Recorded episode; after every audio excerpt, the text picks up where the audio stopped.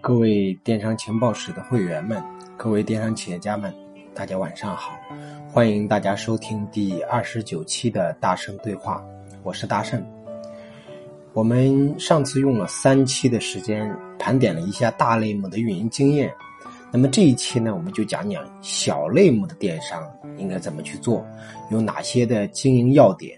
那么在讲之前呢，我们先做一个预告。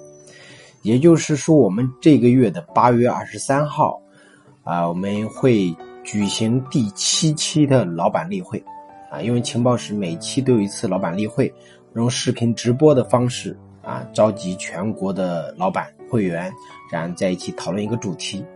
那我们八月二十三日这个晚上的直播会讨论一个什么主题呢？就是二零一七年双十一，呃，这个话题。因为很多人希望在早一点的时间能够听到双十一的一些备战的一些内容，所以我们就在八月二十三号的晚上八点，我们第七期的老板例会里面专门讲二零一七年的双十一的一些经验盘点。那么这一次呢，我们也会在里面嗯给大家提供整个的双十一的一些运作思路，啊，就是进和没进，其实我们都是要用心去备战的。进有进的做法，没进有没进的做法，所以我们会花这个一个直播的时间来做这个东西，希望大家能够准时参加。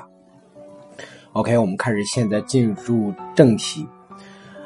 小类目经营到底有什么样的经营要点？很多人说小类目特别难做，因为流量少，做不起来量；也有人说小类目比大类目好做，竞争对手没那么多，可以闷声发财。而我的辅导经验告诉我。小类目确实比大类目好做，啊，这个别看销售额没有大类目的高，但是利润呢也不比大类目的低。最关键的是，小类目大多数卖家都是比较容易赚钱的。你可以去做一个调查，你去问一些做女装的这类的大类目的卖家，那十个里面可能有七个到八个都是亏钱的。但是你看看很多小类目的老板，基本上，啊，都说自己多少能赚点钱。所以小类目的卖家呢？要自信，我们追求的不是销售规模，而是销售利润，这是我们的基本原则。那小类目有什么样的经营要点呢？我们总结出了十五条。那么今天先给大家分享这个七条。小类目的第一条就是要选择有体量的小市场，因为小类目啊，所以不能往小里做了，因为你本来就很小，要尽量做到体量不那么小的类目。如果你选择的类目体量过小，你会发现你很难把这个类目做出一个有意义的状态。如果类目第一才一个月做十万，你就没有必要做这个类目了嘛？之前喜成有一个学员做的特别特别小的类目，过来学习的时候做到类目第三，一天的销售额不到五千块，而类目第一也不超过六千多块钱。你说这个类目做着还有什么劲儿呢？就算做到类目第一又如何呢？当然。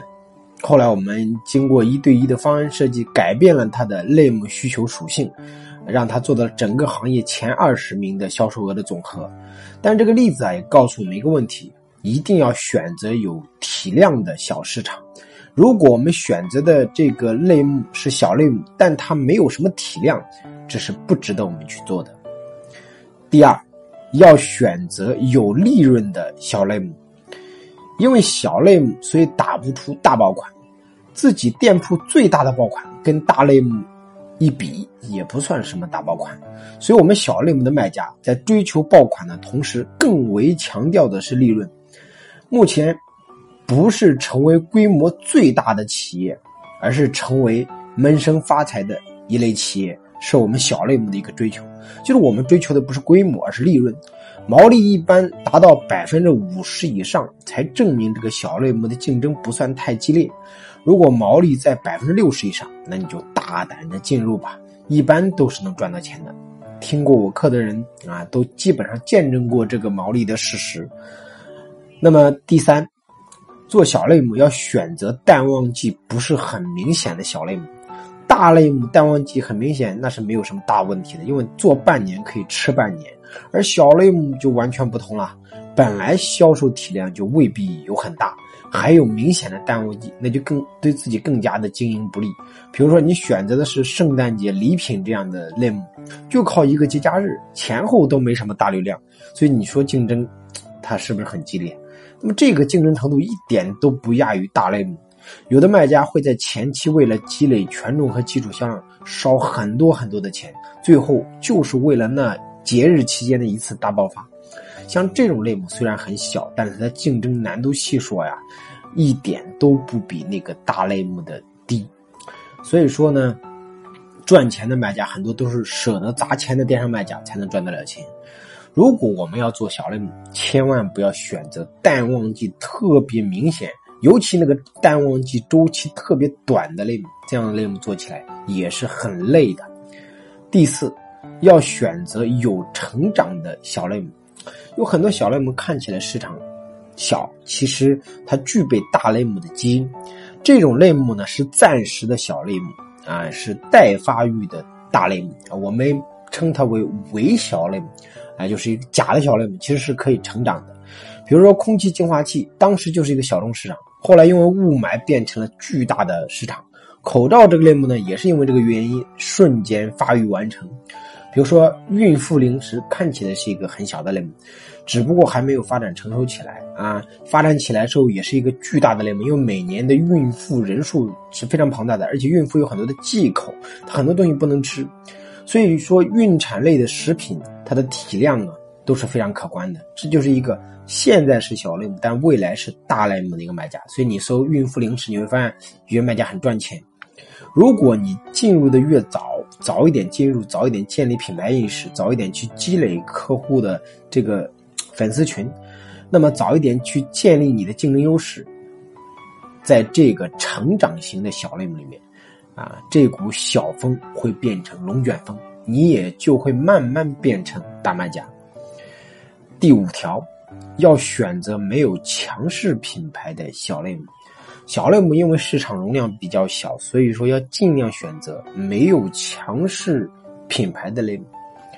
假如这个类目被某一个品牌强势占领，那还是不要进去做了，除非你的产品非常之强势，否则你基本上是做不起来的。就比如说茶板这个类目啊，它是个小类目。基本上都被公牛垄断了，什么价位的都有，清华同方、西门子都不能与之抗衡，啊，就是后来那个小米这么强大的公司进去，也是靠特别强势的产品差异化，才能够分得了小小的一杯羹。所以说，想扳倒这样一个强势品牌，需要一定的时间周期和大费周折。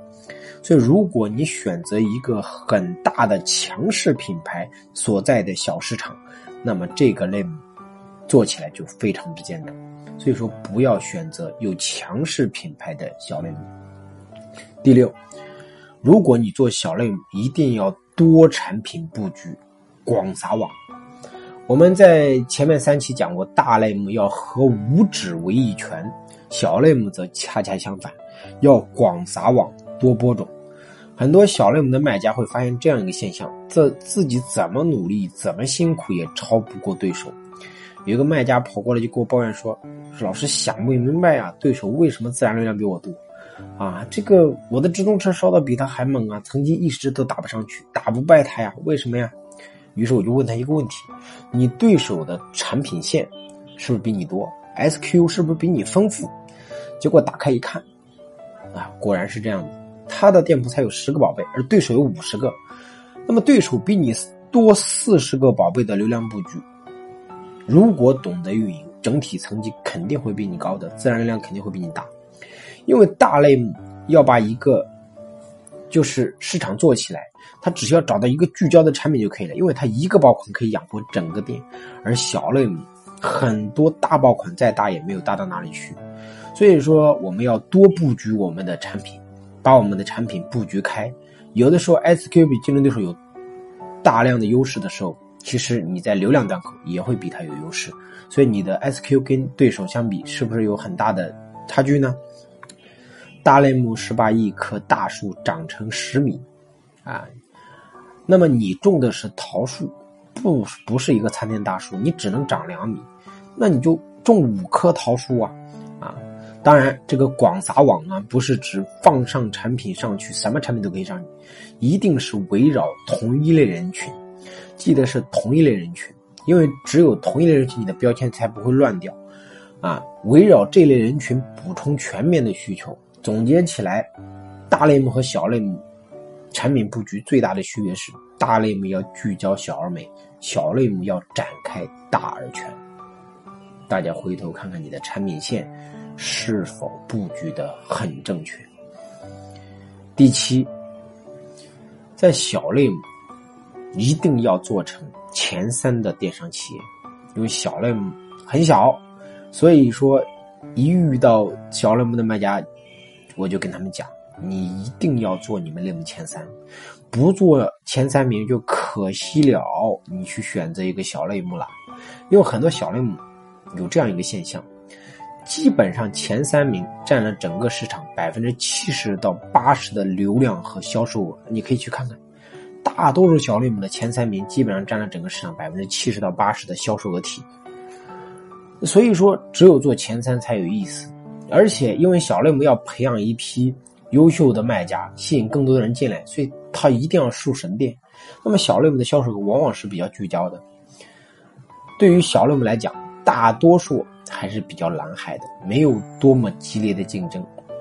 就像纸巾这个类目，大多数对手都不是很专业啊，都是摆上去直接开始卖的。只要专业一点点，打上去还是很容易的。有个做纸巾的学员回去就优化了一下标题，纸巾业绩就翻了好多倍。这就是小类目。跟很多大类目最大的不同，小类目很多蓝海很好做，很多对手不专业，啊，那么你会发现，你旁边的电商老板水平很差，但他做的是小类目，啊，看起来不起眼，但就很赚钱。为什么？就是因为小类目大家水平都不高，啊，所以说很多做女装运营很厉害的人做不好，赚不了钱，但转行去做小类目都能赚钱。为什么？因为小类目的对手能量等级太弱了。啊所以说，要想长期做好小类目，我的原则就是做前三，不做前三就不算成功。而做到前三呢，其实也是很容易做到的，因为小类目的关键词很聚焦，打起来销量排名和综合排序也是比较容易的。再加上如果你专业度高一点点，啊，基本上占整个类目百分之八十左右的流量和销售额体系是可以做到的。所以说，喜成光培养出小类目的类目第一。已经多达了大概有一百七十多家，所以我们一直在强调，其实小类目和长尾市场是一个机遇啊，很多人没有人用心做过。